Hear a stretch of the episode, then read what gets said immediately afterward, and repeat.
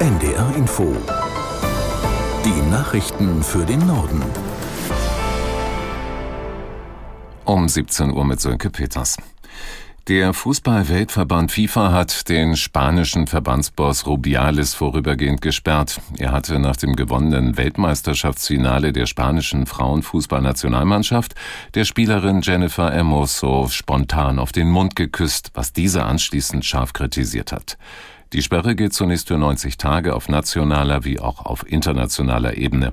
Unsere Madrid-Korrespondentin Franka Welz mit weiteren Einzelheiten zur Anordnung des Weltfußballverbandes. Um die Grundrechte Jennifer Hermosos zu wahren, und auch sicherzustellen, dass dieses Disziplinarverfahren, was die FIFA ja auch noch gegen ihn durchführen wird, dann auch ordnungsgemäß ähm, durchgeführt werden kann, hat man ihm verboten, selbst oder durch Dritte Kontakt zu Jenny Hermoso aufzunehmen und diese Anweisung erstreckt sich auch übrigens an den Rest des spanischen Fußballverbandes, also die Funktionäre und Angestellten, dass sie das nicht machen dürfen. Und das finde ich schon sehr, sehr bemerkenswert, dass man sagt, also Jenny Hermoso und ihre Familie, lasst ihr in Ruhe. Das ist eine sehr interessante Entwicklung.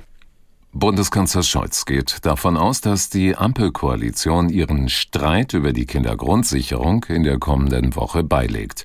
Das hat Scholz der Mediengruppe Bayern gesagt. Eine Einigung soll demnach spätestens bei der zweitägigen Klausur der Bundesregierung ab Dienstag auf Schloss Meseberg erzielt werden.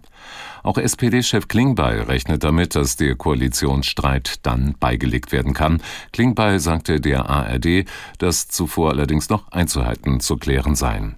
Bislang streiten vor allem FDP und Grüne noch darüber, wie viel Geld in das Vorhaben fließen soll. In Hamburg ist ein Weltrekord geknackt worden. Auf dem Rathausmarkt trafen sich so viele Menschen im Harry Potter Kostüm wie noch nie. Laut der ersten offiziellen Zählung waren es mindestens 1748. Beim bisherigen Rekord in Australien waren nur 997 Menschen als Zauberlehrling verkleidet. Aus Hamburg, Anna Rüther. Heute waren es deutlich mehr, die sich mit schwarzem Umhang, mit runder Brille und einer Narbe auf der Stirn zählen ließen. Seit 12 Uhr wird auf dem Rathausmarkt registriert, gezählt und mitgefiebert. Ein ungewöhnliches Bild, die vielen Harry Potter-Doubles, die nicht selten auch mit Hüten, Zauberstäben, Krawatten und Schals ausgerüstet sind.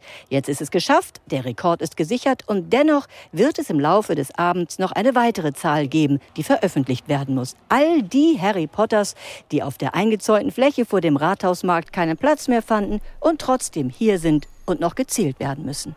In der zweiten Fußball-Bundesliga hat Hansa Rostock erneut drei Punkte geholt. Die Mannschaft gewann ihr Heimspiel gegen den VfL Osnabrück mit 2 zu 1. Und die übrigen Ergebnisse Hertha BSC setzte sich gegen Greuther Fürth mit 5 zu 0 durch und Elversberg verlor gegen Düsseldorf mit 0 zu 5. In der dritten Liga trennten sich Lübeck und Erzgebirge Aue 1 zu 1. Soweit die Meldungen.